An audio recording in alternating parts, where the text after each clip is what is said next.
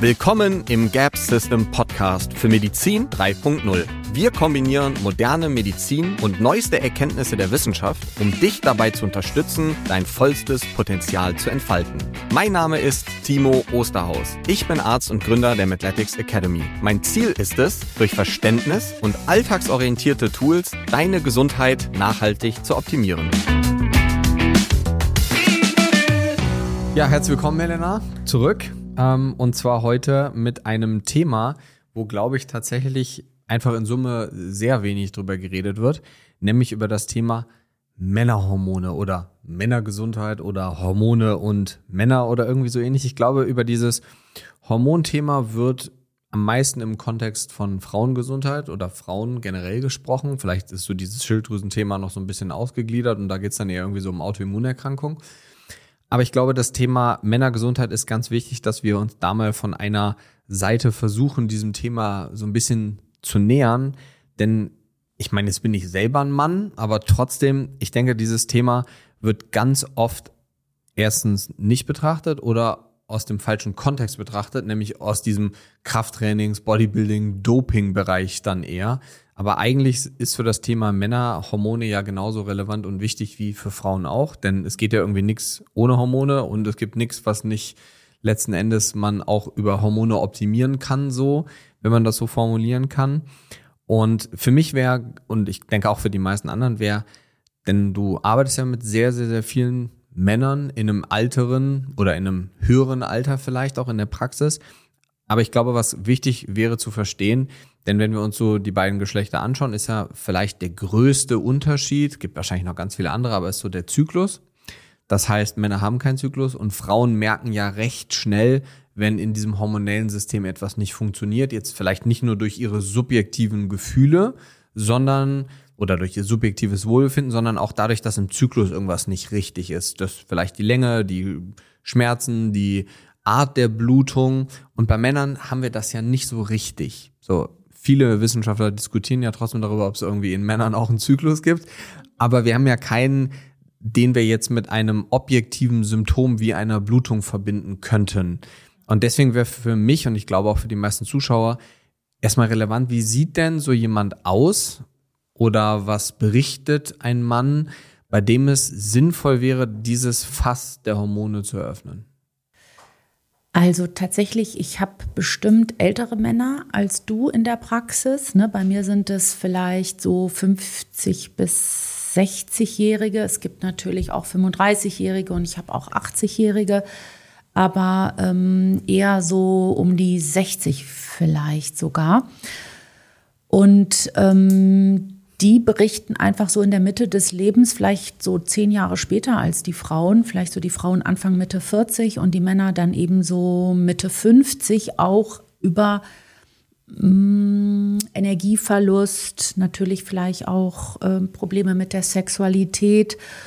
Und an Hormone würde ich denken, wenn einfach äh, die Frau ihren Mann zu mir schickt, weil die Frau findet, dass der Mann ihr nicht gefällt und die Ärzte finden nichts. Das heißt, die Männer kommen eigentlich in den seltensten Fällen von also sich die, aus. diese Generation ist nicht, ist einfach anders als du. Die sind ähm, anders geprägt, die sind nicht, die waren früher als Jugendliche sportlich und sind dann aber in der Arbeitswelt wirklich verloren gegangen und haben sich quasi äh, durch ihren Job gekämpft, ihre Familien großgezogen. Also die sind ein bisschen, sind andere Männer. Die haben auch früher geraucht, die trinken auch gerne Alkohol und ähm, die sind auch noch vielleicht, das ist jetzt bitte alles pauschal, alle, die mich jetzt hören und anders sind, seid nicht böse mit mir. Ich versuche ja nur eine Orientierung zu geben.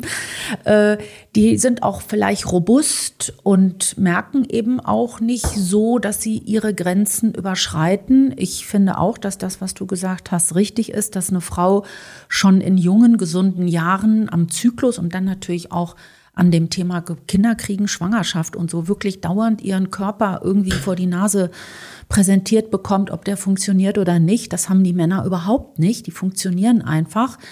Äh, zumindest diese Generation, das sind ja so die Babyboomer. Und ähm, irgendwann entweder die kommen, weil sie dann doch eine Diagnose haben, plötzlich Hochdruck, vielleicht auch einen kleinen Herzinfarkt oder ähm, ja ein Problem, wo die Frau findet, das kann doch nicht sein, dass das jetzt irgendwie ähm, nicht wieder weggeht. Oder aber ähm, manchmal kommen sie auch allein, weil sie vielleicht ähm, über ihren Beruf eher so wissenschaftlich ingenieurhaft sind und dann vielleicht das Buch gelesen haben und Zahlen mögen und sich einfach mal richtig angucken lassen wollen. Also die gibt's auch, die ohne Angst Wissen haben wollen, was mit ihnen ist. Mm.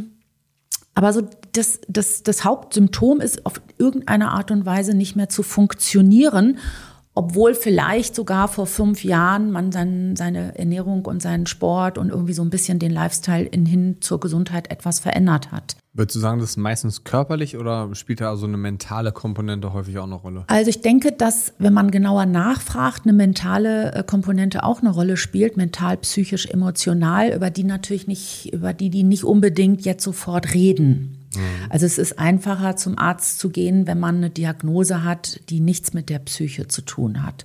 Mhm. Und erst wenn man vielleicht, wenn ich ein bisschen Vertrauen gewonnen habe, dann schon auch vielleicht der Schlaf, dass der schlechter geworden ist, dass sie, der Stress sie doch sehr belastet. Ähm, die Potenz spielt natürlich eine Rolle, erzählt man jetzt auch nicht sofort einer Frau, muss ich vielleicht dann auch nachfragen. Ähm, ich finde auch oft, dass Prostata-Probleme, Miktionsprobleme, also Probleme beim Pipi machen, beim Wasserlassen, dann auch mit eine Rolle spielen. Bluthochdruck oder auch ein dicker Bauch oder irgendwie ähm, doch jetzt vielleicht ein beginnender Diabetes und dann plötzlich, oh, Papa, Mama äh, oder Papa und Onkel hatten das auch und sind irgendwie an Schlaganfall gestorben und dass man das dann nicht will. Also die die normalen Männer, so richtige, normale, schuftende, irgendwie auch robuste Männer, die merken einfach später als die Frau, dass der Körper empfindlich wird. Und meistens braucht es dann auch irgendwie erstmal so eine Art ähm, Diagnose, Erlebnis, Erfahrung, dass man vielleicht mal einen Kreislaufkollaps hatte, in einer Notfallaufnahme war und dann wieder nach Hause geschickt worden ist und dann schon irgendwie so ein bisschen sich doch die Frage stellt, was ist denn mit mir los? Ne? Also es braucht mehr, um zu denen durchzudringen letzten Irgendwie Endes, ja? schon, ja. Ist auch ein vielleicht so das Zugeben, dass man irgendwie Hilfe braucht oder schwach ist oder es alleine nicht schafft. Mhm. Also das kann ich auch alles total gut verstehen und ähm, ja, und dann freue ich mich immer. Wenn jemand kommt, muss ich zum Beispiel sagen, sind die Männer in der Umsetzung sehr, sehr umsetzungsstark, mhm. wenn sie erstmal verstanden haben, um was es geht. Und da hilft zum Beispiel auch sehr, wenn man das so ein bisschen beweisen oder auch objektiv darstellen kann anhand von Laborwerten. Also das überzeugt Männer dann wirklich total, wenn ich Werte habe, wo eben ich erkläre, das ist gut und das ist nicht so gut und das könnte das und das in der Zukunft bedeuten. Und dann sind die auch überhaupt nicht so empfindlich mit Schlucken und Sachen nehmen. Es ist dann eine Entscheidung und wenn die Entscheidung getroffen ist, ähm, verfolgen die das dann auch und erst recht, wenn die mal Sportler sind oder wenn die Sportler sind oder waren, wollen die auch gewinnen und das ist dann auch sowas mit den Zahlen, dass man halt Gesundheit gewinnen will und dann kommen die gerne und lassen sich messen und das motiviert wiederum auch was zu tun.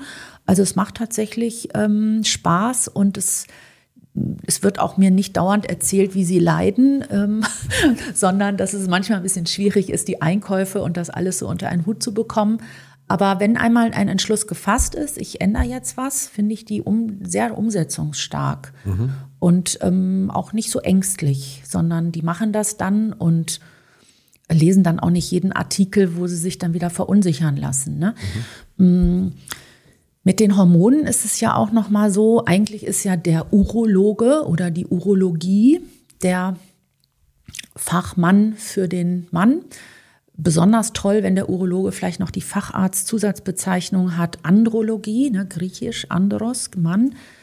Ähm, da muss ich sagen, bin ich doch echt oft auch irritiert, es sind ja auch eher Männer in der Urologie, dass die sich wirklich nicht so liebevoll um ihr, ihre Kumpels und ihr Geschlecht kümmern und dort zum Beispiel ähm, extrem sich an die äh, Werte gehalten wird, auch zum Beispiel mit dem Testosteron. Der Mann kann eine Klinik haben, aber wenn die Werte absolut nicht beim Testosteron zu niedrig sind, dann wird nichts gemacht. Ne? Und dann wird oft gesagt, ja, mach Sport und ernähr dich gut. Das ist aber tatsächlich, wenn erstmal sehr viel schiefgelaufen ist und der Mann vielleicht auch Knie hat, das haben die Männer oft, Knie, Arthrose bei Zustand nach Ballsportart, dann vielleicht auch müde, erschöpft, ohne Testosteron dann in die Pötte zu kommen und Sport zu machen, ist wirklich äh, schwierig. Also insofern. Ähm, Aber würdest du sagen, der Urologe ist der Männerarzt, so wie der Gynäkologe der Frauenarzt? Also in der Schulmedizin ist das tatsächlich schon so die Realität. Mhm. Also weil, ich der, hätte, weil ich hätte jetzt gesagt, was findest du denn? Der Urologe ist eher so der, also hört sich jetzt blöd an, aber ist eher so der Arzt für die harnableitenden Systeme. Ja, tatsächlich jetzt die Patienten, die ich betreue, so ab 40, 50, hat ja der Mann auch die Möglichkeit, dann Vorsorge zu machen. Mhm. Und insofern, die 60-Jährigen haben dann meisten auch einen Urologen, den sie ab und zu klar, auch besuchen. Ja, ja, jetzt so ein junger Mann natürlich mit 20, 30, wo der jetzt hingehen soll, um Männerarzt zu finden, gibt's nicht. Mhm. Gibt's nicht. Weil Gibt's das ist eine Frage, die ich tatsächlich ganz oft bekomme. Nee, was denn so äh, der das Pendant zum Frauenarzt und so. Ja, also eigentlich die Andrologie, da, das ist schon das Fremdwort so mhm. für äh, Männergesundheit. Aber, es, aber es ist, äh, ja, und die meistens haben die die Urologen, manchmal auch die Endokrinologen. Mhm. Aber es gibt tatsächlich, ähm, da ist eine Lücke. Es, es gibt nicht so einen Männerarzt, der dann den, den Mann irgendwie in seinem Weg halb gesund irgendwie hin zur Gesundheit begleitet. Mhm. Aber wenn du jetzt sagen würdest, ähm, so jemand kommt zu dir, der ist so an die 60. Was würdest du denn messen? Weil du hast jetzt gerade eben gesagt, es wäre total schön, denen das auch so beweisen zu zeigen. Also was, was Also so ich messe natürlich immer alles Mögliche, aber der, die Herangehensweise ist, denen natürlich erstmal äh, zu schauen, wie viel Krankwerte die haben, mhm. in welcher Höhe auch immer. Kannst du mal ein paar nennen? Und ähm, wichtig für die Männer ist natürlich diese ganzen vaskulären Risikofaktoren. Ne? Das ist der Fettstoffwechsel, das LDL, das LipoA. Ähm, ich weiß, dass du das ApoB sehr gerne magst. Ähm, dann beim LDL, manchmal macht es auch Sinn, die Small LDLs zu messen, mhm. um zu gucken. Also 1 und 2 ist nicht so atherogen wie 3, 4, 5, 6, 7. Triglyceride ist interessant, der HB1C-Wert, der HOMA-Index für die Insulinresistenz, die GPT, also ähm, vor allen Dingen, wenn die keinen Sport machen und dann eine GPT haben von vielleicht 100 oder 80 oder sowas, was etwas erhöht wäre, dann denke ich an irgendwie ähm, eine Fettleber oder sowas. Mhm. Dann der Blutdruck ist wichtig. Häufig haben die einen Bluthochdruck und sind sich dessen nicht bewusst und schlafen deswegen schlechter. Ähm, Schlafapnoe ist interessant, gerade wenn die ein bisschen dicker sind. Das misst man natürlich nicht im Blut, muss man andere Messungen machen. Aber dieses ganze ähm, vaskuläre Feld, das muss man abklappern. Dann natürlich die Herzinsuffizienz, da gibt es so einen Pro-BNP-Wert.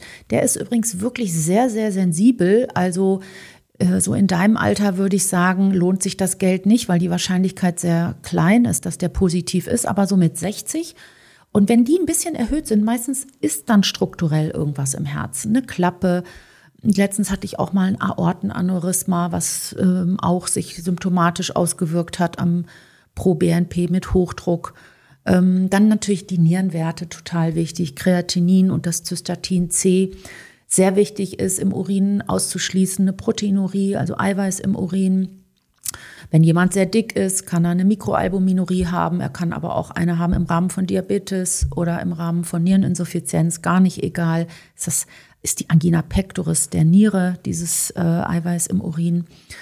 Dann ähm, Entzündungswerte. Also zum Beispiel das CRP ist interessant. Ne? Hat der dann auch vielleicht ein CRP bisschen erhöht, zwei bis drei, so ein bisschen Silent Inflammation. Also wenn das jetzt so ein richtig schöner, dicker Apfelmann ist, äh, mit Knie und äh, irgendwie Gonarthrose bei Zuschauern nach Fußball und irgendwie so länger keinen Sport gemacht, vor drei Jahren aufgehört zu rauchen, täglich ein Weinchen. Wenn der dann also ein LDL hat von 160, ein CRP von zwei mit einem HOMA von drei und dann noch Triglyceride, ein bisschen Niereninsuffizienz, dann würde ich schon sagen, dass der auf jeden Fall Chancen hat für trombembolische, kardiovaskuläre, aber auch nephrologische äh, Problematiken. Und dann kann es auch sein, dass der erstmal auch mal einen Facharzt braucht, einen Kardiologen, einen Urologen, äh, vielleicht auch einen Gastroenterologen, um einfach mal erstmal zu gucken, was ist überhaupt los und ist er sicher oder ist schon was in diesen 60 Jahren passiert, was wirklich auch einer spezifischen Behandlung zukommen muss. Und dann kann es auch sein, dass man erstmal ein paar Medikamente geben muss, um erstmal den zu sichern, um dann mit ein bisschen mehr Zeit eine gesunde Lebensweise irgendwie zu etablieren. Ne? Also ähm, Männer profitieren enorm davon, wenn sie in den ersten 30 Jahren Sport gemacht haben, nicht so viel getrunken haben und nicht geraucht haben. Davon profitieren die bis in ihre 60, 70, würde ich jetzt erstmal so sagen. Findest du auch? Ja, ja ich habe ja. nur gerade gedacht, na, ich habe ja geraucht mal kurz für ein paar Jahre, als ich im Internat war. Aber, aber nur ja. ein paar Jahre, ja, so, ne? Also ich rede jetzt davon so 20, 30 Jahre plus Stress, plus ohne Sport, ne? Und dann eben auch Fast Food nicht gekocht oder so. Also wenn die sich in der Jugend nicht gut ernährt haben und dann dieses ungesunde Verhalten dann abgelöst wird durch ungesundes Arbeiten und dann immer so weiter und so weiter, dann ein bisschen schlechte Genetik. Da findet man mit, mit 60 auf jeden Fall alles Mögliche. Und dann überlege ich genau wie bei den Frauen, äh, erstmal Schulmedizin, abklären, was ist. Natürlich erstmal die Lebensweise, gucken, was da auch möglich ist und geht. Es geht in Wahrheit auch nicht immer alles, was wir Ärzte uns vorstellen, ist unrealistisch. Es hängt manchmal an der Zeit, manchmal an Geld, manchmal auch an einfach Wohnort, keine Ahnung, familiäre Situation. Und dann, ähm, wenn das alles so ein bisschen abgearbeitet ist, also erstmal so klassische Medizin abgearbeitet, Patient sicher, keine Bedrohung, grobe Vorsätze für ein neues Leben sind gefasst, dann gucke ich mit Nährstoffen und Hormonen, ob ich das Ganze noch unterstützen kann. Und für den Mann jetzt mal vielleicht nicht sofort das Testosteron, aber erstmal sind genauso wie für die Frau die wichtigsten Nährstoffe, Vitamin D, da finde ich zum Beispiel das Bohr für den Mann total wichtig. Ich finde auch, dass äh, durchaus ähm, einige Männer auch mit, der, mit den Schilddrüsenhormonen nicht ganz so gut dastehen, aber viel, viel weniger als die Frauen. Warum auch immer. Manche haben auch echt äh, durch viel, viel Stress Nebennierenerschöpfung. Also ich arbeite tatsächlich auch mit DHEA. Das hatten wir im Vorgespräch ja schon auch ein bisschen angesprochen, ob ich das nutze. Ja, nutze ich. Ich gebe denen auch, wenn die nicht schlafen können, Progesteron zur Nacht. Wie ähm, diagnostizierst du so eine Nebennierenerschöpfung? Also ich bin wirklich eine intensivste Blutdiagnostikerin und ähm, nur wenn ich sehr unsicher sein sollte oder Patient das unbedingt will, nehme ich einen Speicheltest noch dazu. Aber ich finde, dass das Gespräch, die Klinik, zum Beispiel ein niedriger Blutdruck, eine in, äh, rezidivierende Infektanfälligkeit, vielleicht auch irgendwie Covid nicht gut vertragen, Post-Covid, jetzt nicht jetzt das Vollbild, aber ähm, wirklich ein schwaches Immunsystem, da denke ich sofort ans Cortisol. Und DHEA geht auch gerne runter, wenn einfach die Männer viel, viel Stress hatten. Ne? Die haben natürlich mehr als wir Frauen. Und ich finde auch, dass wir Frauen vielleicht schneller mit dem DHEA einknicken. Vielleicht auch äh, mitbedingt durch die ganzen Verhütungsmethoden mit den Andro, Anti-Androgenen, Gestagenen. Ähm, auch zum Beispiel, was die Nebenniere fertig macht, ist eine Cortisontherapie, zum Beispiel im Rahmen von Asthma oder auch manche machen bei Heuschnupfen, geben sich alle drei äh, Monate immer so eine Cortisonspritze. Das unterdrückt unsere Nebenniere, gerade das Cortisol. Also das ist nicht egal, wenn das über die Jahre so weitergeht. Aber ähm, also man muss einfach ein bisschen gucken, wie kann man den unterstützen, je nachdem, wie er innen drin im Stoffwechsel so stark oder schwach aufgestellt ist. Mhm. Passend dann zu den Themen, die vielleicht in der Schulmedizin oder in der klassischen universitären Medizin irgendwie schon einen Namen haben. Mhm. Ja. Was würdest du da explizit so von den Hormonen messen? Also, das ja jetzt ja also ganz viele Pro Progesteron messe ich nicht, weil mhm. ähm, der Spiegel ist normal äh, 0, irgendwas und ich gebe das klinisch indiziert, wenn der Mann nicht schlafen kann. 100 Milligramm zur Nacht. Als Kapsel? Als Kapsel. Mhm. Man kann da ja im Prinzip die Hormonkapseln der Frauen benutzen. Da also rollt Progestan, Progestan Utrogest, ja. Faminita. Wenn es geht, gebe ich gerne den Männern ein Rezept mit Progestan mit weil die mhm. zwei anderen Worte sich so weiblich anhören. Ja.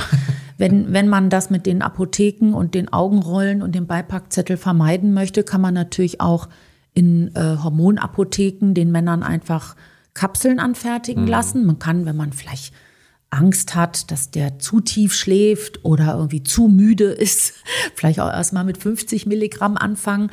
Ähm, in Berlin gibt es da zum Beispiel die St. Charles Apotheke, in München die Klösterl Apotheke, in Frankfurt die Rezeptura Apotheke. Also es gibt mischen, mehrere ja. Apotheken, die tatsächlich Hormonkapseln anfertigen lassen. Und da gibt es dann keinen Beipackzettel. Das ist einfach nur im Vergleich zu den industriegefertigten Hormonen aus zum Beispiel der Jamswurzel viel, viel teurer. Ne? Aber äh, Progesteron mache ich kein Labor, sondern ich will mit dem Hormon dann eine Klinik behandeln, die wirklich schädlich ist. Also nicht schlafen ist schädlich. Da gibt es unheimlich viele Studien zu, dass der Schlaf sehr, sehr wichtig ist. Und ich glaube, ihr alle treckt euch ja auch schon und guckt, dass ihr Klar. gut schlaft. Ne? Äh, insofern, ähm, das DHEA, das messe ich. Ich messe im Blut DHEA und Cortisol morgens ähm, früh. Ne? Bei mir kommen die Leute ja alle zum Blut zwischen acht und zehn, haben nichts gegessen, zwölf Stunden lang, trinken ganz viel Wasser und haben bitte außer vielleicht bestimmte pharmakologische Blutdrucksenker oder so morgens nichts genommen, vor allen Dingen auch keine Hormone.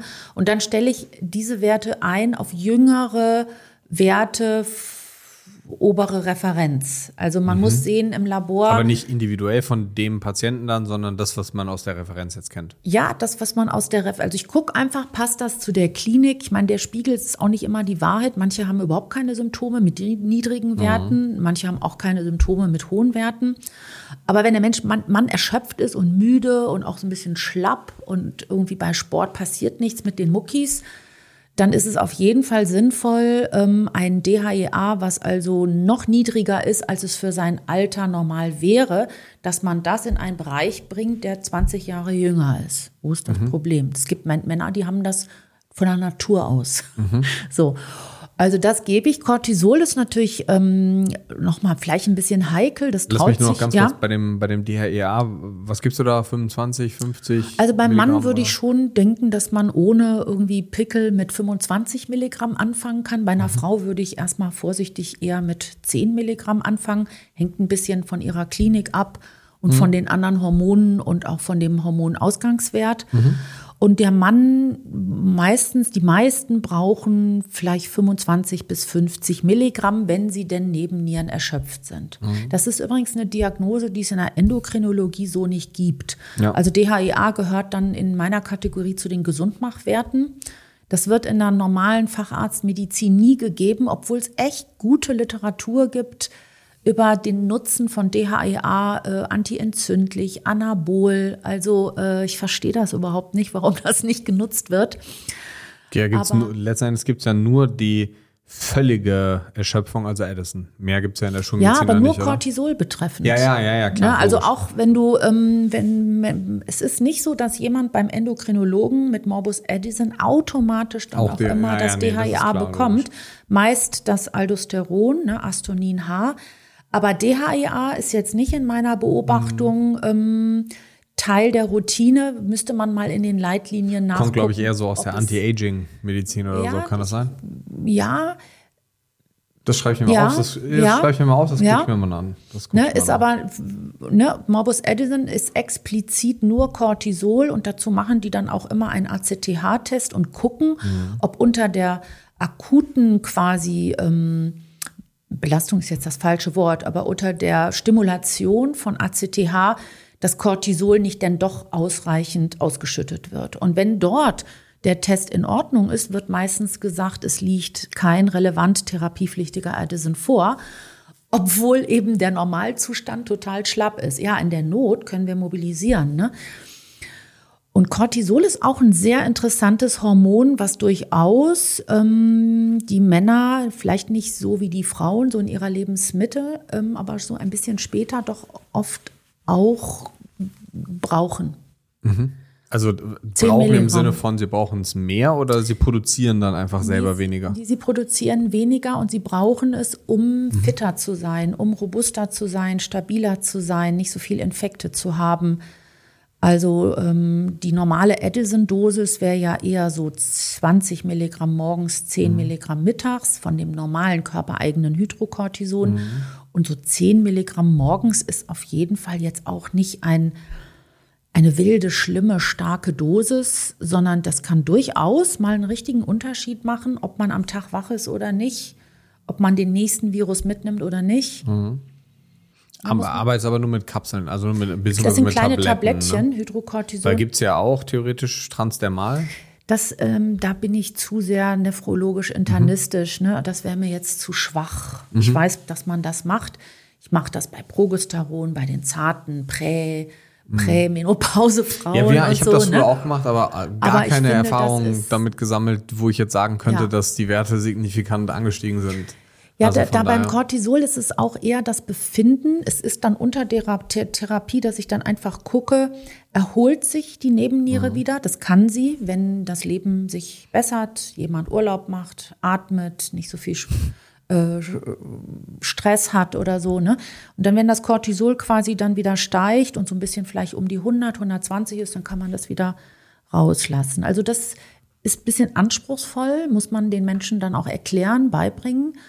Aber ähm, Nebennierenschlappheit durch zu viel, was quasi geschafft werden will oder muss, ist durchaus ähm, öfter der Fall. Und man sollte dran denken, wenn jemand dauernd, dauernd erkältet ist. Und Ja, ma- was man, ähm, ich weiß nicht, ob wir von dem, von dem gleichen Thema reden, aber du, du sagst immer Nebennierenschlappheit oder Nebennierenerschöpfung. Eigentlich ist es ja eine Nebennierenrindenerschöpfung. Nebennierenrinden, du weil bist richtig, theoretisch ist Mark korrekt, ist ja dann ja. nochmal. Nochmal ein anderer Ort, Ist ja wo dann man noch mal gucken was könnte. anderes, ne? ist, ist, ist richtig korrekt, was du sagst. Aber ja. machst du Cortisol auch nur im Blut oder machst du so auch so Speicheltagesprofil? Mache ich nicht, weil ich das Gefühl habe, dass ich das nicht brauche. Nur Mhm. wenn ich unsicher sein sollte, weil die Klinik total ähm, passt, aber das Blut viel zu gut ist, dann könnte man noch mal mit einem Tagesprofil weiter in Wahrheit suchen, ob nicht doch Ja. irgendwie eine Problematik vorliegt. Aber eigentlich finde ich, komme ich mit dem Blut sehr gut zurecht. Ist ja Mhm. auch alles immer ein Aufwand- und Kostenfrage. Ne? Klar, absolut. Wir haben, ähm, Mhm. Ich brauche wir haben das, super brauch den Speichel nicht. So. äh, Erfahrung bei drei, vier, also wir haben das auch noch nicht so oft gemacht. Mhm. Also ist quasi fast eher eine anekdotische Sache, die ich hier berichten kann. Wir haben das Mhm. aber so drei, vier Mal in den letzten Monaten gemacht, mit Speichel dann nochmal zusätzlich bei Leuten, die auch selber sehr interessiert waren, wo wir total verschobene Kurven hatten, was vorher schon klar war aufgrund von schlechtem Schlaf. Und wir haben das tatsächlich super, super gut, auch wenn ich grundlegend kein großer Fan von Melatonin bin, aber wir als antagonistisches Hormon zum Cortisol mit dem Melatonin diese Kurve total gut wieder hinbekommen haben bei demjenigen. Auch wenn ich eigentlich kein Riesenfan davon bin, in dieses Schlafding so mit Melatonin und so einzugreifen. Zumindest jetzt nicht, wenn man das regelmäßig und standardmäßig macht. Ähm, aber das hat da, also wie gesagt, es sind drei, vier, fünf Leute gewesen, also jetzt auch nicht sonderlich signifikant und außerkräftig. Ähm, aber das war, war spannend, haben wir aber wirklich auch eher gemacht, um mal zu gucken, wie was passiert, wenn wir noch was Zusätzliches messen und die Leute waren halt selber total interessiert. Also Melatonin mag und nutze ich auch gerne. Und äh, tatsächlich der Unterschied ist natürlich, die Menschen so in meinem Alter und älter haben ja gar nicht mehr so viel von ihrer eigenen Melatoninproduktion. Also so in deinem Alter, glaube ich, wäre ich auch ein bisschen vorsichtiger. Aber wenn die Menschen so ein bisschen älter werden und wirklich schlecht schlafen, ist das Melatonin auch nochmal ein sehr interessanter, ein sehr interessantes Hormon. Und vor allen Dingen, es ist ja auch eins der stärksten Antioxidantien und auch antiviralen körpereigenen Substanzen. Und insofern ähm, nutze ich das zum Beispiel auch, wenn jemand einen sehr niedrigen Spiegel hat. Ich messe das morgens im Blut. Ich weiß, dass das nicht der richtige Zeitpunkt ist. Trotzdem kann man im Verhältnis dann sehen, dass die, die nachts einen niedrigeren Spiegel haben, dann morgens noch niedriger ankommen. Ja? Und ähm, wenn jemand stark zum Beispiel oxidativen Stress hat, wiederum bei vaskulären Risikofaktoren ist das ungünstig, kann auch äh, die Gabe von Antioxidantien Vitamin C plus zum Beispiel Melatonin interessante therapeutische äh, Benefits bringen. Von was für Dosierung sprechen wir da? Ich nutze gerne, es gibt von, ähm, jetzt empfehle ich zwar, aber was soll ich machen? Das ist das Einzige, was ich kenne. Das ist von Vita Basics, das Melachron. Und da gibt, das gibt es in drei und fünf Milligramm Dosierungen. Und das ist so eine besondere äh, Form von, ähm, das ist Retard, ist nicht so richtig, richtig das Wort, sondern es wird so zeitversetzt über die Nacht äh, Ja, kenn ich. verteilt abgegeben. Also ich kenne das Produkt nicht, aber Und ich das weiß, was ist du meinst. ähm, in, in den deutschen Apotheken gibt es nur einen ähm, Stoff, der retardiert ist, das heißt Circadin, zwei Milligramm. Das ist aber auch echt, muss ich sagen, relativ teuer. Das Vita Basics ist günstiger. Man muss mit Melatonin ein bisschen vorsichtig sein. Mein Gefühl ist, dass manche diese zeitversetzte Form nicht vertragen und dann vielleicht auch über Albträume oder sowas berichten. Ähm, die grobe Masse, finde ich, verträgt es aber ganz gut, wenn die Spiegel niedrig sind. Also das gucke ich, wobei das mit 60 sehr wahrscheinlich ist. Mit 35 muss das nicht sein. Ähm, und manche, wenn man sich mit Melatonin beschäftigen will, kann man ja auch erstmal frei verkäuflich so kleinere Dosierungen nehmen. Die sind dann zwar nicht retardiert und haben eine schnelle Halbwertszeit, geht dann schnell wieder weg, hilft vielleicht besonders beim Einschlafen oder so. Also vielleicht, dass man sich da so ein bisschen rantastet. Aber so richtig in der Longevity oder Anti-Aging-Medizin geht man eher in höheren Dosen mhm. hin und versucht sozusagen den Körper auch antientzündlich zu unterstützen. Es ist ein bisschen individuell unterschiedlich. Ja, mag, also, mag nicht jeder äh, jede Dosis. Ich, ich glaube, ich muss das nochmal ähm, noch so ein bisschen klarstellen. Also ich finde das jetzt nicht schlecht, mit Melatonin zu arbeiten. Vielleicht kam das gerade eben so rüber. Ähm, ich finde nur, dass gerade so in dem Alter, wo ich mich ja, befinde, ich ähm, es gibt keine negativen Assoziationsdaten, zumindest momentan, dass wir sehen, dass man davon abhängig wird oder man nicht mehr ohne schlafen kann und so.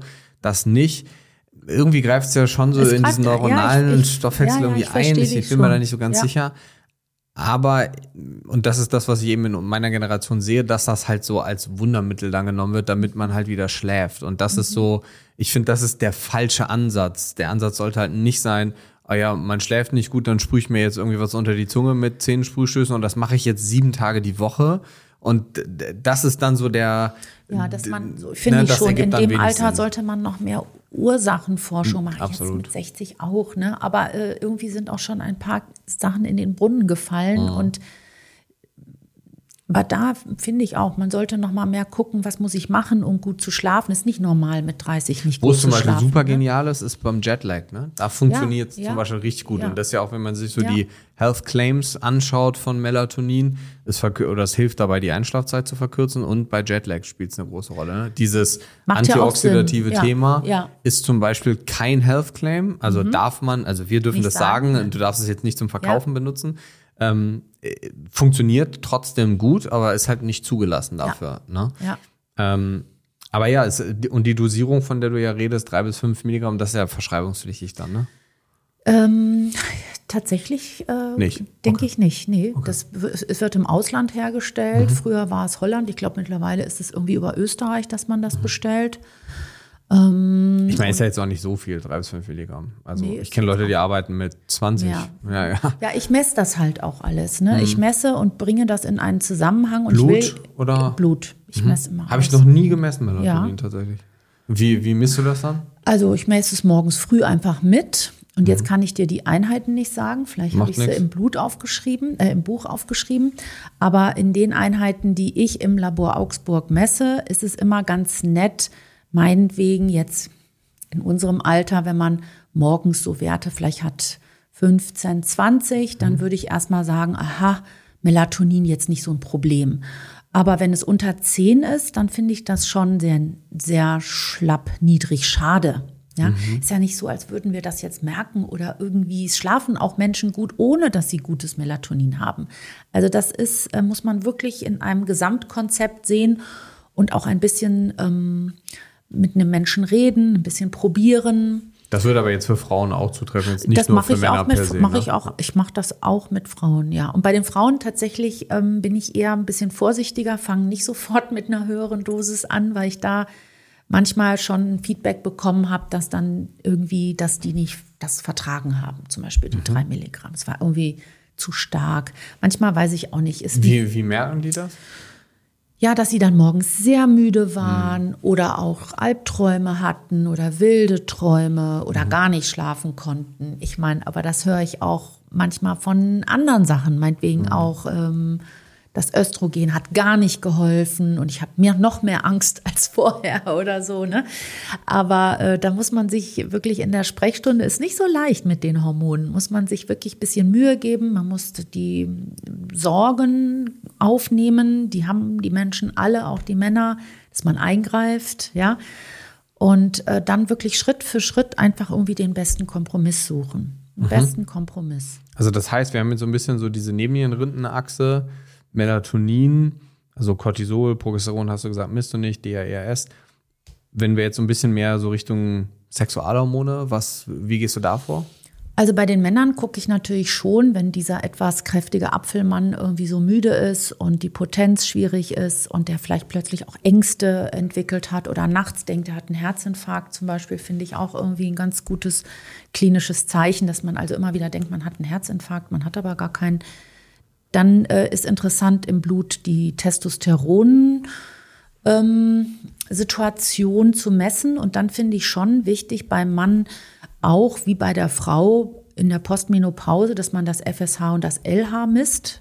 Vor allen Dingen LH geht gerne hoch, wenn Testosteron doch dann irgendwie relativ betrachtet dem Gehirn fehlt. Dann ist interessant das Gesamttestosteron und interessant ist natürlich das SHGB, weil das ja das Testosteron sehr bindet.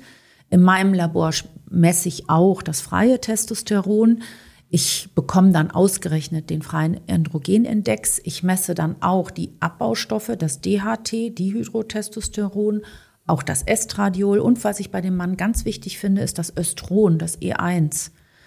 Weil ähm, zu viel Östron ist nicht gut für die Prostata in meiner Beobachtung. Und es ist eher nicht das Testosteron, sondern eher zu viel Östrogen, was ich glaube, was die Prostata unterstützt beim Wachsen. Und insofern gucke ich immer, dass ich also, wenn ich Hormone oben gebe, dann, dass der Endstoff Östron auch zum Beispiel nicht über 80 oder sowas geht. Mhm. Ja, das, diese Einheiten habe ich alle im Buch genannt. Ja, die kann, kann, ja kann ich jetzt nicht auswendig. Ne? Also insofern, ähm, es ist nicht so leicht mit dem Testosteron. Mir scheint, dass die Messungen auch von den Laboren, dass die ein bisschen wackeln dass die mhm. nicht so leicht sind. Muss man immer gucken, es sind man oft Pikogramm, die man da misst. Ne? Aber man muss immer mit der Klinik des Patienten. Ne? Es kann auch sein, dass der Mann tatsächlich, du misst ja auch jetzt dich schon, das heißt, du kennst gesund deinen Testospiegel. Ne? Das hat ja kaum ein 60-Jähriger von sich. Das wurde vor 30 Jahren nicht gemacht. Und man, insofern, ich weiß gar nicht, woher kommt der jetzt. Insofern, es gibt Männer, die sind mit sehr niedrigen Werten super, weil die waren schon immer niedrig. Und es gibt aber Männer, die kommen echt von ganz, ganz oben und die sind dann mit so noch ganz guten Werten, vielleicht sogar subjektiv nicht mehr, dass die sich sehr wohlfühlen. Mhm. Und ähm, wenn das so passt, und ich will ja immer, ich nehme dann die Hormone, um irgendwie internistisch was zu behandeln. Und wenn ich da also dann hätte, okay, der muss Sport machen, der braucht wieder Kraft, Lust, der muss schlafen können, würde ich auch das Testosteron dann äh, substitutionswürdig finden. Mhm. In Deutschland ist es so, dass ähm, meistens das die Urologen machen, jetzt in dieser Altersgruppe. Äh, und äh, es aber von den Kassen nur bezahlt wird, wenn zweimal hintereinander im Labor ein absoluter Mangel an Testosteron festgestellt wurde. Gesamttestosteron festgestellt mhm. wurde. Wobei ich dir das jetzt nicht so genau sagen kann, ob freies auch gelten würde. Mhm, aber meistens. Das freie Ehe sehr kritisch. Ja, das ist auch. Ähm, also ist, ist nicht falsch verstehen. Ich finde, das freie Testosteron ist viel, viel, viel wichtiger als das mhm, Gesamttestosteron. Aber die Messung ist schwierig. Ne?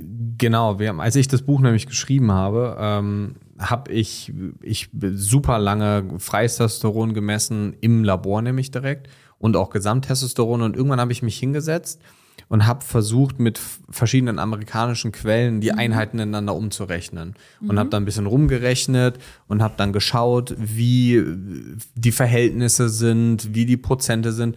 Und dann habe ich gemerkt irgendwann, dass die Umrechnung von dem freien Testosteronwert irgendwie ganz komisch ist. Dann habe ich mich mit dem Labor auseinandergesetzt und habe dann auch gemerkt, dass meine, ich glaube, ich habe mittlerweile irgendwie so 15, 15 Blutabnahmen in den letzten fünf mhm. Jahren oder so mhm. gemacht, circa vielleicht ein bisschen weniger.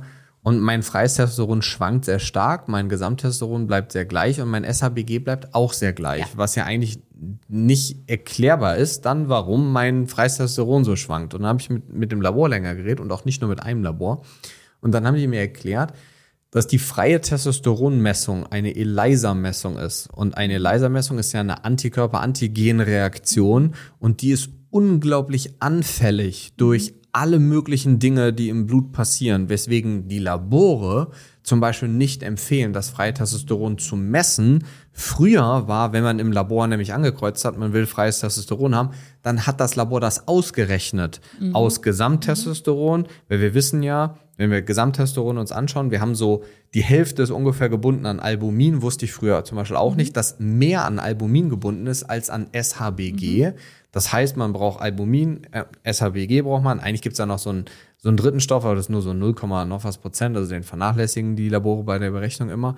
Und daraus errechnet sich am Ende das freie Testosteron. Und das errechnete Testosteron hängt also ab vom Gesamten und vom SHBG. Wenn sich diese Verhältnisse verändern, dann verändert sich auch der freie Testosteronwert, aber der gemessene freie Testosteronwert, der ist völlig unabhängig davon und deswegen messen wir den seitdem nicht mehr, seitdem ich mit den Laboren da telefoniert habe. Und seitdem, klar, weil ich ihn jetzt nicht mehr messe, sieht man auch, dass das freie Testosteron recht stabil bleibt. Und wenn ich dann versuche, Dinge anzupassen, wie Ashwagandha, kommen wir ja gleich nachher nochmal vielleicht zu, sehe ich dann minimale Veränderungen. Bei dem gemessenen freien Testosteron habe ich vorher übertrieben hohe Veränderungen plötzlich gesehen, die ich mir überhaupt nicht erklären konnte. Und das, das ist der Grund, warum wir das nicht mehr messen. Und im, im Buch habe ich das nämlich auch beschrieben. Kann natürlich auch sein, du bist ja noch in einer vollen Testosteronproduktion. Ja. Dass das bei den Menschen, die ich gucke, wenn die ein bisschen älter sind, nicht mehr so diese äh, so wie die Frau meinetwegen hat dann hat keinen ne? Zyklus mehr, ne? Und dann ist Östrogen postmenopausal niedrig. Ja, absolut, aber, aber dann müsste das Gesamttestosteron und das SHBG sich ja auch verändern. Also das SHGB ist tatsächlich etwas, was eigentlich ja erstmal von Haus aus eine genetische Sache mhm. ist. Das heißt, es gibt wirklich Menschen, die haben ein SHGB von 20 und es gibt Menschen, die haben, ähm, also die mit einem metabolischen Syndrom haben gerne ein niedriges SHGB. Mhm. Ähm, ich finde nicht, dass sich das so verändert. Es verändert sich schon, wenn zum Beispiel die Menschen vorher nicht trinken. Hm, ich wollte sagen, Alkohol es, ist halt riesig. Und es verändert Faktor. sich auch durch Östrogen. Also zum Beispiel, wo es sich krass verändert, ist unter einer hormonöstrogenhaltigen Pille. Hm. Also die Frauen haben oft eigentlich ein SHGB so von um die 100 häufig, es sei denn, sie haben metabolisches Syndrom, dann ist es bei einer Frau sehr ungewöhnlich, so ein niedriges SHGB zu haben. Die Männer freuen sich, weil sie viel Testo dann frei haben. Ne? Aber ähm, unter der Pille geht das dann durch Verstoffwechslung von viel Östrogen in der Leber. Das beeinflusst die Herstellung von mhm. SHGB. Und dann habe ich schon Frauen gehabt, die haben dann 300 oder sowas. Und das bindet natürlich dann auch naja, alle anderen Hormone klar. irgendwie weg. Ne? Ich finde sogar, dass äh, das auch unter einer bioidentischen Progesterontherapie auch hochgeht. Und ich finde, man kann, so machen wir das zum Beispiel, wenn ich finde, man kann an dem Hand vom SHBG recht schön gucken, ob die Dosierung vielleicht sogar zu hoch ist, weil wenn die Dosierung mhm. zu hoch ist, mhm. geht das SHBG auch so hoch. Aber Östrogen, nicht, nicht so Progesteron. Wir oder? arbeiten fast nur mit Progesteron und wir sehen das mhm. ganz, ganz, ganz viel. Bei den Männern? Nee, bei Frauen. Bei Frauen. Ja.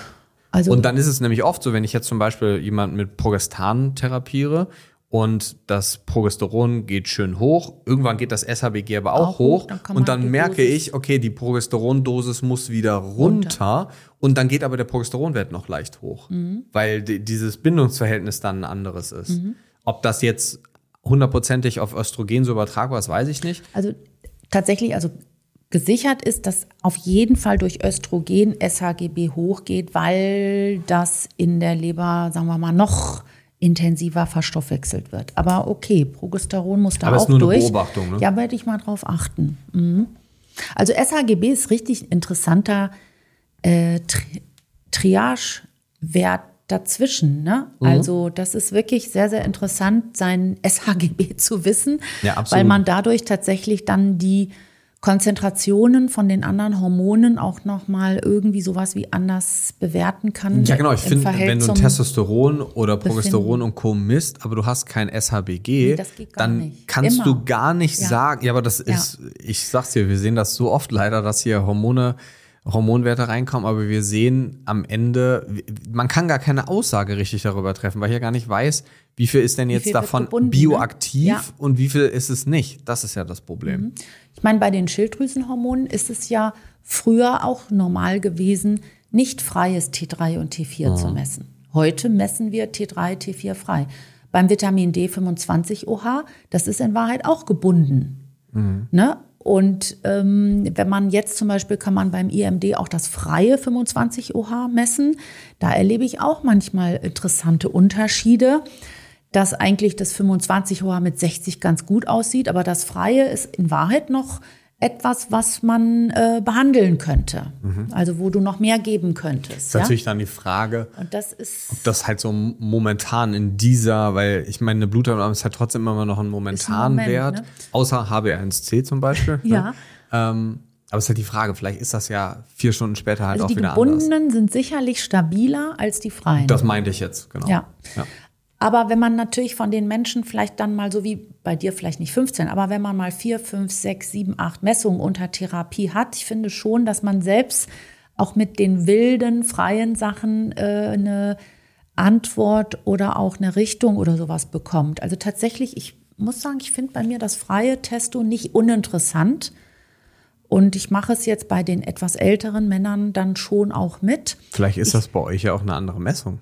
Kann ja sein. Ja, das müsste man jetzt, das messe ich immer hier in dem Augsburg-Labor. Ich kann dir jetzt auch gar nicht sagen, hier steht Aber das jetzt kann ich nicht, ja mal, wir machen das, ich, das ich rufe die einfach mal an und frage die, wie die das machen die das und schreibe das ähm, in die Beschreibung unten rein. Ja. Weil kann natürlich auch sein, dass das eben nicht so eine ELISA-Messung, so wackelig, genau, ne? und das, das ist dadurch deutlich aussagekräftiger. Das kann also ja ich, sein. Ich finde es nicht so instabil.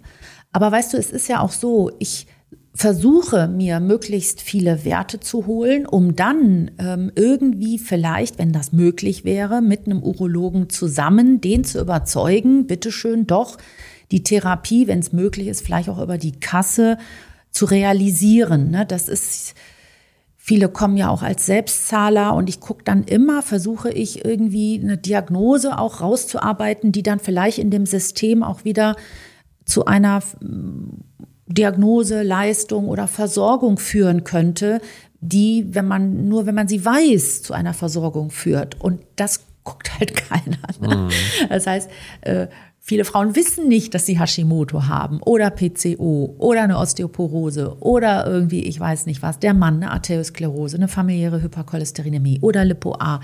Also wenn man diese Werte erstmal hat, dann gilt man plötzlich im System und dann kann man auch zum Beispiel vielleicht eine Überweisung machen und dann zum Kardiologen schicken und sagen, bitte Gefäßstatus, Lipo-A positiv, LDL 180 und äh, bitte weitere Maßnahmen und so. Ne?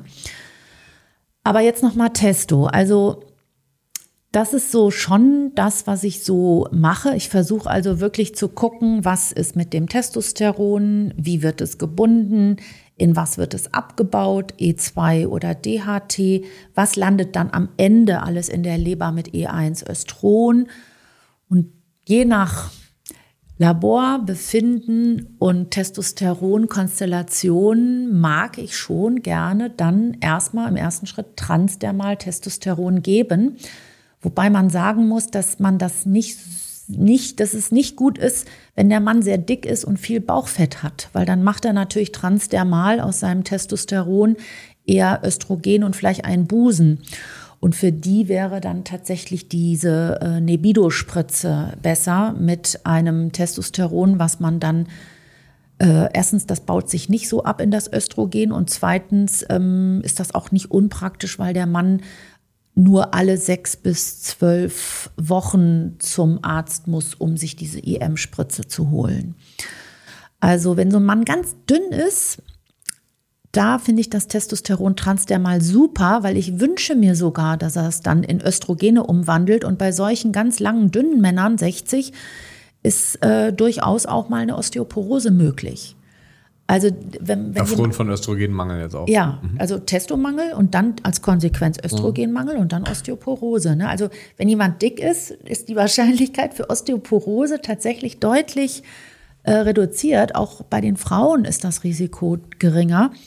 Dieses ganz dünn sein und ähm, sehr trocken ist, wo ich dann auch beim Mann an Östrogenmangel denke, der aber meistens dann auch begründet ist durch Testosteronmangel davor. Ne? Dann bleibt eben für das Östrogen nichts übrig. Mhm. Wie, du hast gerade eben auch so dieses ähm, Thema rund um LH und FSH angesprochen. Mhm.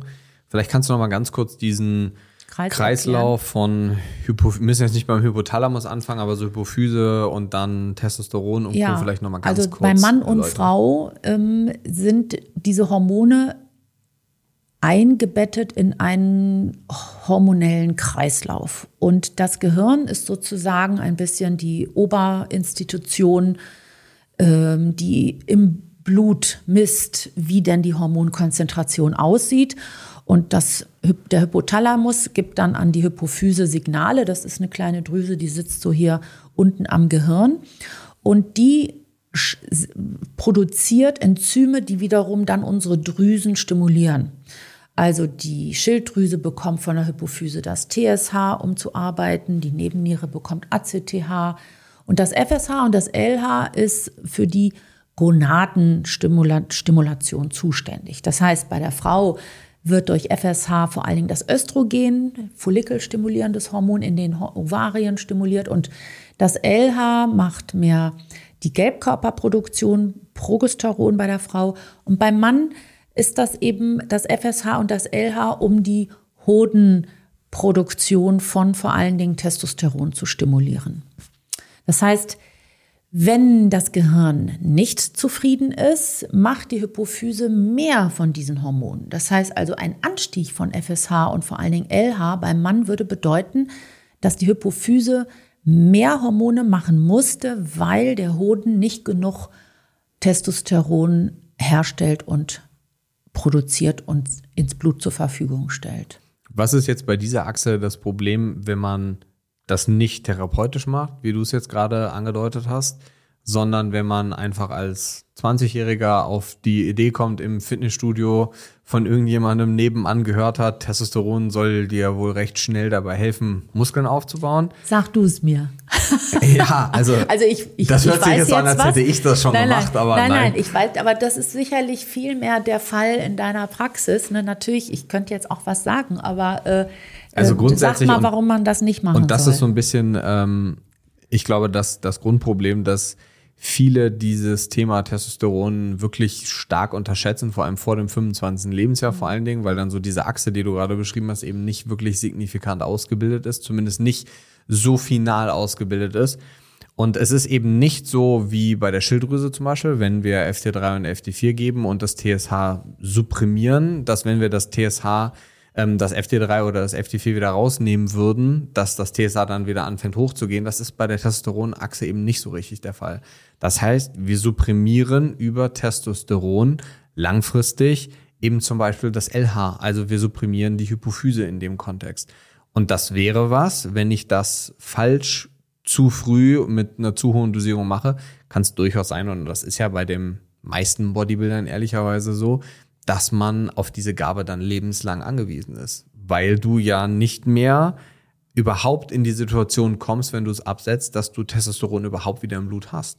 Und das bedeutet dann, und davon haben wir auch ein paar in der Praxis, ähm, das sind einfach Menschen, die dann ihr Leben lang Testosteron nehmen müssen, weil die sonst einfach gar keins mehr haben.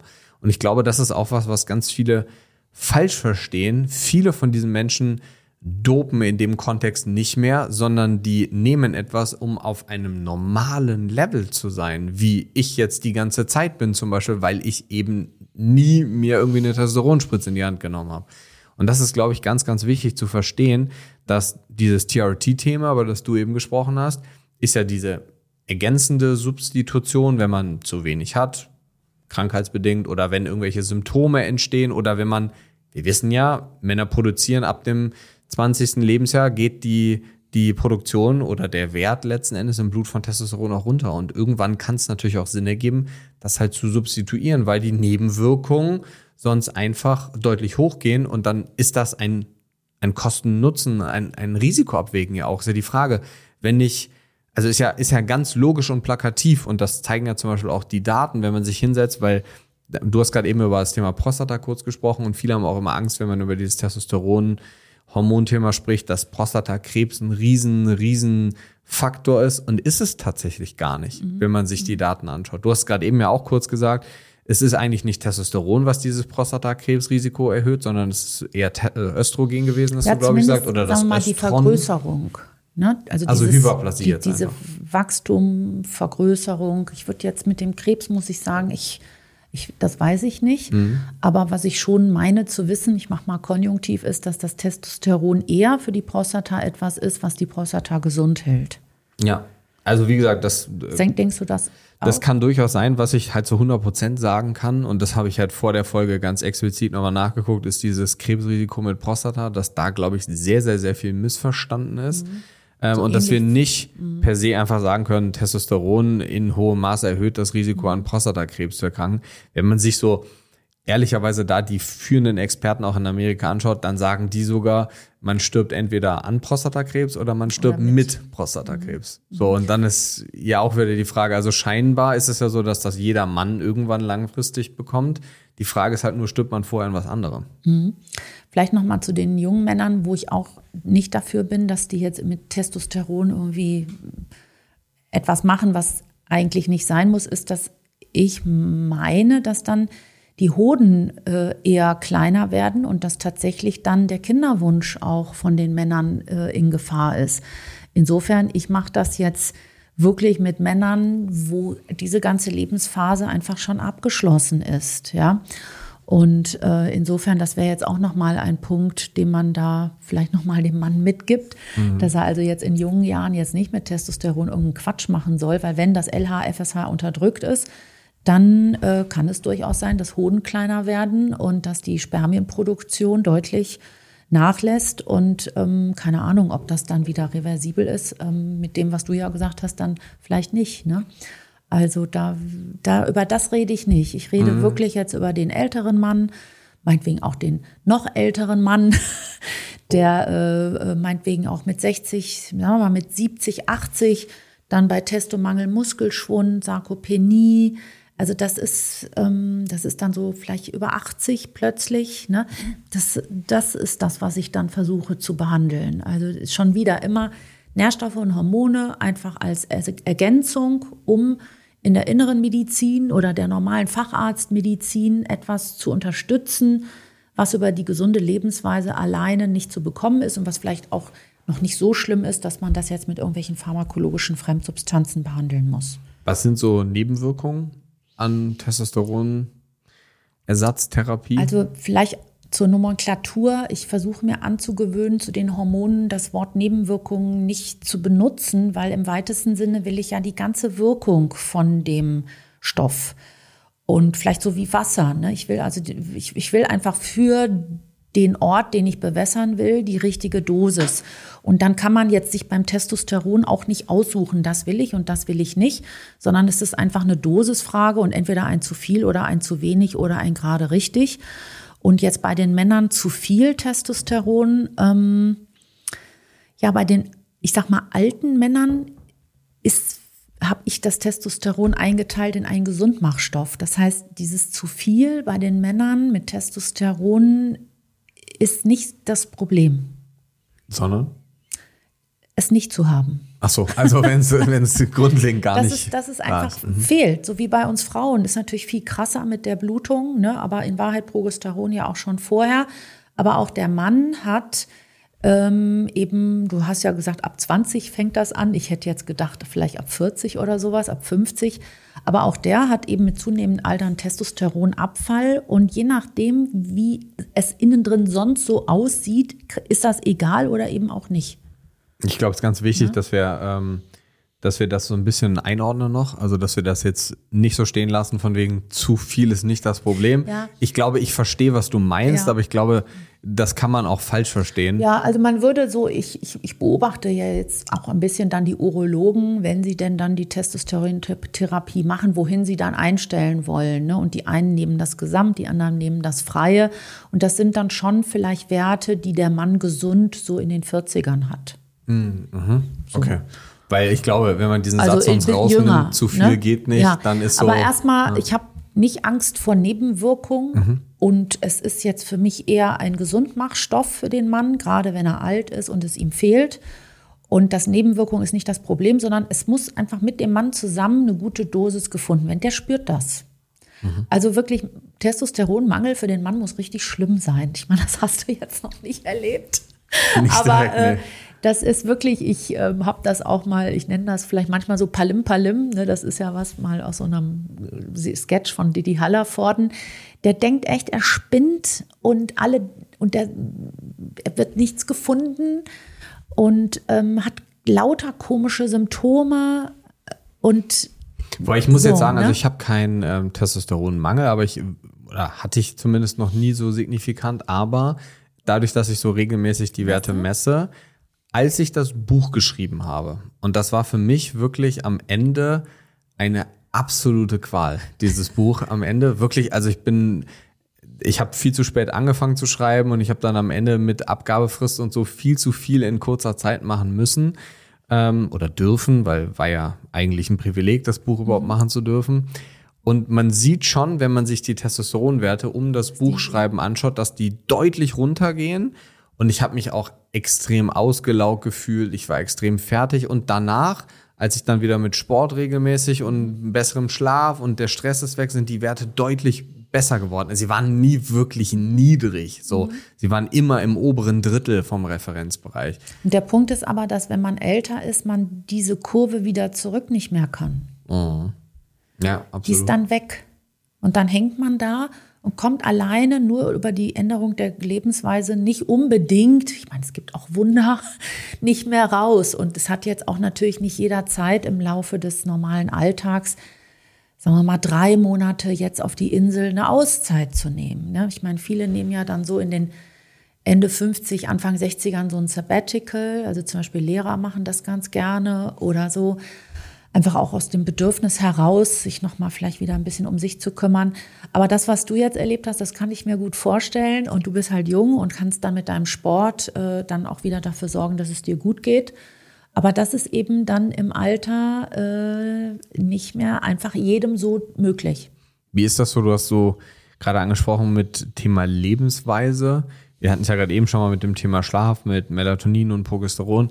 Wie wichtig siehst du da das Thema Schlafen auch im Kontext von guten Testosteronwerten? Aber ich glaube, dass das super wichtig ist.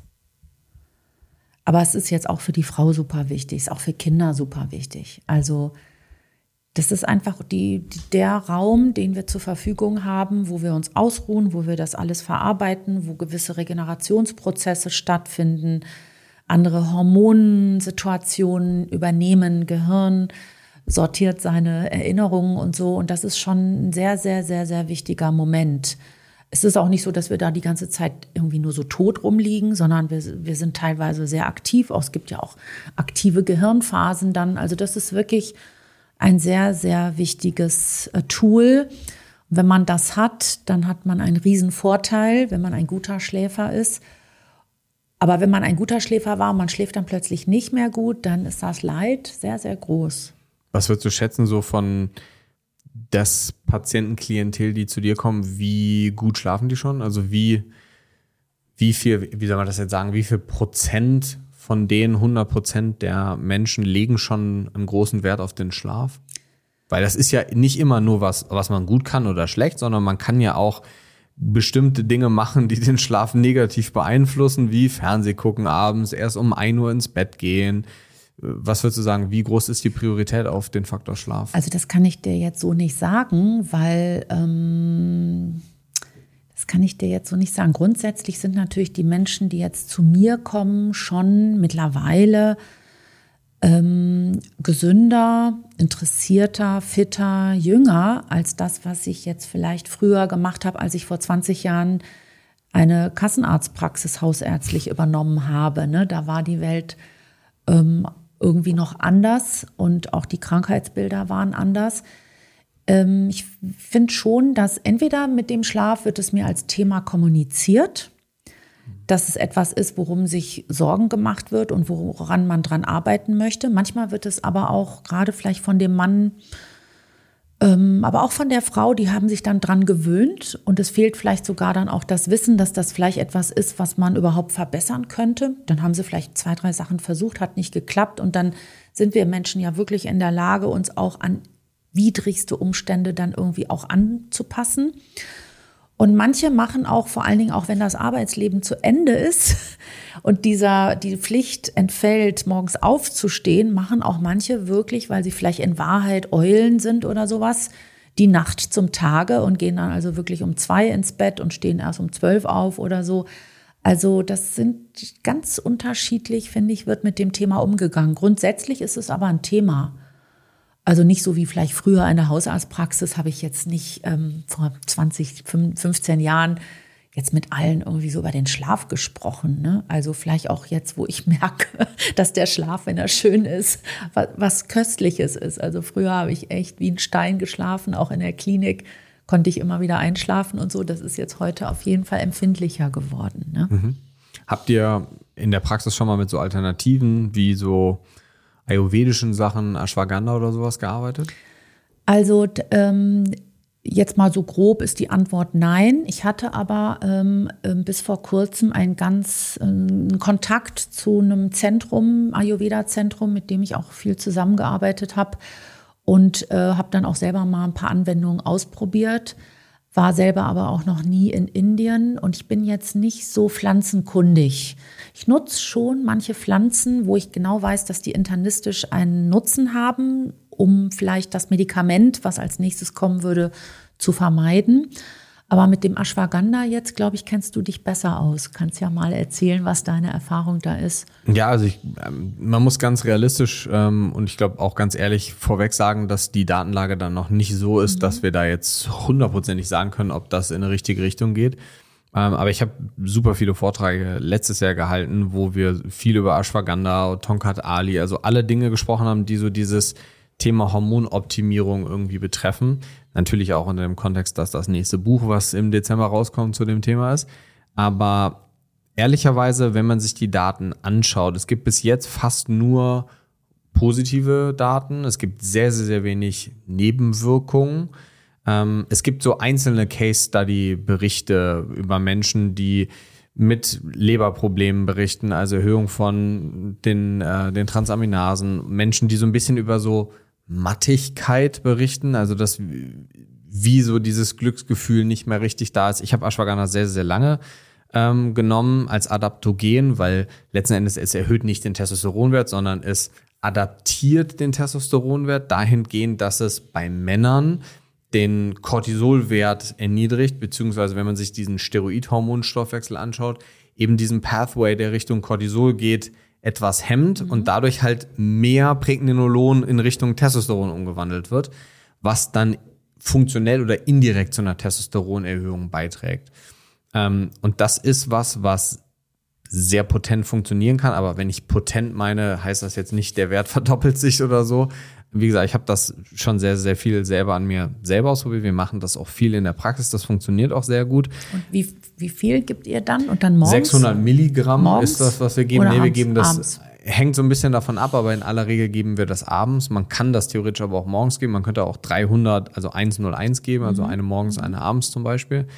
Ähm, wirkt sich tatsächlich aber nicht nur darauf aus. Es gibt auch schöne Daten, die eben wieder zeigen, dass Schilddrüsenwerte sich dadurch verbessern. Und da habe ich ganz viele Case Studies, viel mehr als zum Thema Testosteron in der Praxis, mhm. ähm, weil es eine sehr, sehr, sehr gute Auswirkung auf Erhöhung von FT3 und FT4 und dadurch ich sage Betonung auf, liegt auf wahrscheinlich dadurch. Man weiß da jetzt wieder nicht, senkt den TSH-Wert und deswegen geht mhm. FT3 und FT4 mhm. hoch, was eigentlich keinen Sinn ergeben würde, aber andersrum, mhm. also es müsste FT3 und FT4 erhöhen und TSH geht runter. Man sieht halt, dass die Werte sich in diese Richtung verändern, aber man sieht jetzt halt nicht, warum. Dafür gibt es noch nicht genügend Daten. Ähm, aber das sieht oder das sehen wir bei sehr, sehr, sehr vielen. Jetzt gibt es wieder viele Stimmen, die dann sagen, ja, aber das ist mega gefährlich, weil es erhöhen halt oder das erhöht die freien Werte. Wir können halt nicht genau steuern, wie. Ja, theoretisch. Aber wir haben halt Patienten, die reduzieren dadurch ihr Thyroxin zum Beispiel. Und mhm. wir haben Patienten, die sind dadurch dann plötzlich gar nicht auf Thyroxin. Genau, es geht denen halt besser. Mhm. Das Gefühl wird halt auch besser. Mhm. Und ich bin der großen Überzeugung, und das habe ich in der Schilddrüsenfolge vor ein paar Folgen auch schon gesagt, dass ich glaube, dass wir uns gerade bei diesem ganzen thyroidalen System viel zu viel auf Werte verlassen und viel mhm. zu wenig wie ja auch hier auf das Gefühl, weil wir haben halt einfach Menschen, die haben sehr gute FT3 und FT4-Werte, die fühlen sich extrem schlecht. Wir haben Leute, die haben sehr niedrige Werte und die fühlen sich extrem gut, was sich für mich überhaupt nicht erklären lässt, labormedizinisch. Mhm, mhm, und da muss man sagen, ist Ashwagandha noch das meist untersuchteste. Es gibt dann wie so ein paar andere, Fadoja agrestis, Tonkat Ali und so, die sind deutlich weniger untersucht bis jetzt und die meisten Studien sind auch nur an Ratten, ehrlicherweise. Die Studien, die ich bis jetzt gerade an Ashwagandha ähm, aber gerade meinte, das sind alles Humanstudien, ähm, auch keine Riesendaten. Ne? Also wir reden jetzt hier von 30, 40, 50 Menschen. Ähm, und bei mir selber hat das auch gut funktioniert, aber ich bin halt einer. So. Mhm. Und es war das Freitestosteron, was gemessen wurde, wo ich ja eben gesagt habe, das ist, weiß ich nicht, ob das so aussagekräftig mhm. ist. Mhm. Ähm, und von daher, ich finde das schon spannend. Und ich glaube auch, dass wir da langfristig noch deutlich mehr Sachen finden werden, anstatt direkt zum Testosteron zu greifen. Wobei das natürlich spannend wäre zu sehen, wie ist das denn bei den älteren Männern? Mhm. Weil wenn diese Reserve nicht da ist und das nicht weiter produziert werden kann, dann würde jetzt mein logisches Verständnis sagen, dann hilft mir Ashwagandha zum Beispiel gar nicht. Ja? Zumindest nicht da. Genau, wahrscheinlich nicht da. Und es hilft halt sowieso nur in den Daten, wenn der Cortisolwert erhöht ist. Wenn der nicht mhm. erhöht ist, hilft es halt eh nicht. Auch nicht, ne? Ja, ja interessant. Ja, aber ich, ich glaube, da kommt noch ganz, ganz, ganz viel in den nächsten Jahren, Monaten. Ich glaube, das Relevanteste und eines der wichtigsten Dinge ist aber auch, dass es viel mehr Aufklärung dafür gibt und einfach für dieses Thema mehr Sensibilität, mehr, mehr, mein Gott, sensibilisiert wird und die Männer sich auch trauen, das anzusprechen. Mhm. Ne, weil ich glaube, das ist, dadurch, dass so wenig darüber geredet wird, hat man auch nicht das Gefühl, man weiß gar nicht so richtig, wohin. Das haben wir ja, ja. eben schon mal gehabt. Ne? Also tatsächlich der wichtigste Tipp für die Männer wäre schon, ähm, doch mehr, vielleicht doch erstmal die normalen Ärzte aufzusuchen und die Möglichkeiten, die das System anbietet, zu nutzen. Und das wäre jetzt halt dieser Check da alle äh, drei Jahre, Check 35 bei den Kassenärzten. Bei den Privatärzten kann man auch, denke ich, alle ein, zwei Jahre mal einen Check machen. Und dazu gehört dann zumindest so ein Basisprogramm von normale Blutdiagnostik, ähm, je nach ähm, Arzt kleiner oder größer. Man könnte das zum Beispiel ja dann auch mal ergänzen lassen und sagen, dass man gerne noch mal mehr hätte, was man dann vielleicht auch selber zahlt. Dass man erstmal so als Mann vielleicht erstmal ein Standing bekommt, wo man denn steht, vor allen Dingen, wenn man über 50 ist. Ich finde den Kardiologen sehr wichtig, gerade wenn man dann mit 50 äh, meint, nach 20 Jahren Pause wieder Sport zu machen, dass man vielleicht erstmal auch hingeht und guckt äh, mit einem Belastungs-EKG, dass man da auch dann irgendwie auf dem Sportplatz nicht umfällt. Und dann wirklich wichtig ist die ähm, Ernährung und Sport. Ich finde, dass der männliche Körper schnell davon profitiert, wenn er da was macht. Auch wenn es nervt, aber ist so.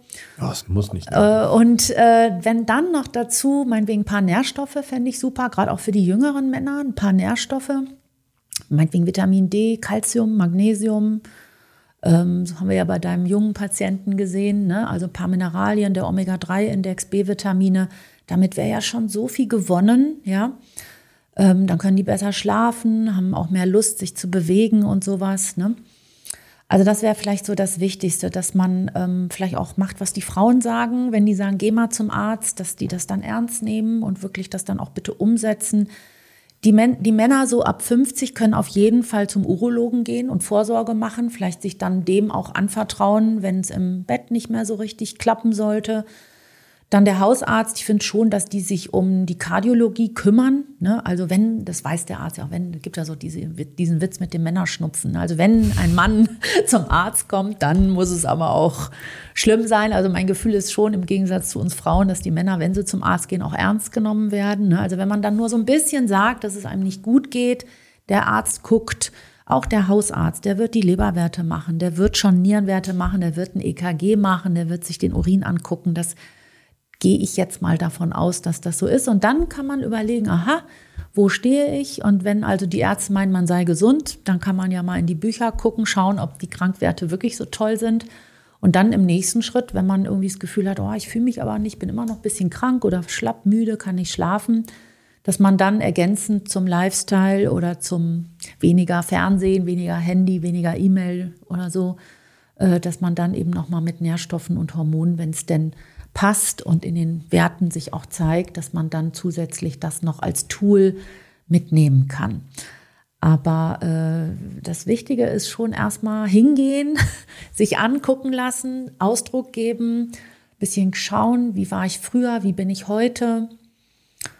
Und, ähm, und in dieser Reihenfolge vielleicht erstmal die normale Medizin, Lebensweise, ein bisschen Vorsorge machen. Es gibt ja ein paar Vorsorgesachen. Man kann auch eine Darmspiegelung machen mit 55, ne? Eine Haut kann man sich angucken lassen. Also das System hat schon im Rahmen dieser Möglichkeiten, ein paar Angebote parat, wo man erstmal angstfrei in Kontakt zu einem Arzt haben kann. Und dann kann man doch mal mit dem sprechen. Meinst du, das ist normal? Meinen Sie, ich muss noch mal woanders hin? Und dann wird er schon was sagen, ja? Je nachdem, wie der aussieht und was der so erzählt. Ja, absolut. Ja. Ja, ich glaube, das war tatsächlich eine super gute Zusammenfassung für, mhm. für den Schluss. Ich glaube, eigentlich jeder hat jetzt so ein bisschen was mitnehmen können, ob jung, ob alt. Es geht ja auch einfach darum, für das Thema erstmal anzufangen zu sensibilisieren. Und wenn das Thema interessant ist, dann muss man halt einfach die Kommentarfunktion nutzen, das reinschreiben. Und dann kann man ja immer noch überlegen, ob man in spezifische Themen nochmal ganz, ganz tief reingeht. Ich glaube, das Thema Blutdiagnostik und auch das ganze Hormonthema rund um DRA, Progesteron, Testosteron, da war ja schon super, super viel dabei und da kann man sicher super viel für sich nutzen. Also ich glaube, wir machen da einen Strich drunter. Mhm. Es sei denn, du hast noch irgendwas zu dem Thema, was du um. unbedingt loswerden möchtest, wo du sagst, das war mir noch ganz wichtig, dass ich das loswerde. Nee, also ich bin schon mal sehr happy, dass wir über die jungen und älteren Männer gesprochen haben. Also so Herzinfarkt, das finde ich, muss wirklich heute nicht mehr sein. Ne? Und ähm, dann auch im Fernsehen ist immer so, nach dem Herzinfarkt ist man dann angeblich wieder geheilt. Nix da, da ist man von Hacke bis Nacke verkalkt. Und äh, das ist nicht witzig. Also ich finde schon, um das Herz kann man sich, sollte man sich früh kümmern. Es gibt nämlich in der kardiologischen Intensivstation so viele Möglichkeiten, dass man heute also auch sehr, sehr kranke Herzen hindert am, am äh, Sterben. Also das wäre, finde ich, mit dem Wissen von heute und auch den ganzen Möglichkeiten mit Medikamenten, die man hat, das, das finde ich absolut unnötig, ja. Und dazu gehört dann Schlaganfall und dieses ganze so Dahinsiechen, äh, auch bei den Männern zum Schluss. Und ich finde, die haben es vielleicht ein bisschen einfacher als die Frauen. Es wäre toll, sie würden das nutzen. Ne? Ich meine, sie haben im Gegensatz zu uns, habt ihr einfach 10, 20 Jahre länger eure Hormone und ähm, seid auch während eurer ganzen fruchtbaren Zeit stabil ausgestattet. Aber ihr lebt trotzdem länger. Ja, ich glaube aber, weil wir uns intuitiv auch über das mit den Kindern irgendwie mehr kümmern und auch einfach empfindlicher sind. Ja, wir sind einfach vom Körper her empfindlicher. Schau mal, die ganze Periode, dann wirklich diese ganze Verhütungsgeschichte, dann das Ganze mit der Schwangerschaft, Fehlgeburten, dann die ganze Menopause. Währenddessen habt ihr so am Anfang ein bisschen, ähm, okay, wachst ihr und habt den Stimmbruch und sowas und müsst euch erstmal finden. Und ja, äh, die Gesellschaft, da glaube ich, als Mann ist heute gar nicht so leicht. Aber der Körper an sich ist ja eigentlich erstmal so von 20 bis 60, 50 wirklich, ähm, wird der ja in Ruhe gelassen. Mhm. Und wenn man den da gut küm sich kümmern würde, bisschen besser als vielleicht das, was jetzt so meine und so ein bisschen zehn Jahre älter äh, so gemacht haben, dann könnte ich mir vorstellen, dass da auch wirklich im 60, 70er Jahren ein sehr guter Zustand möglich ist. Und dann mal gucken. Also das wäre so die Idee. Ja, wunderbar. Perfekt. Elena, okay. dann vielen, vielen Dank für deine Alles Zeit. Gute für die Männer. Wir brauchen euch. Ja, wunderbar. Das ist ein super Schlusswort. Also vielen Dank, Elena, und ja. bis bald.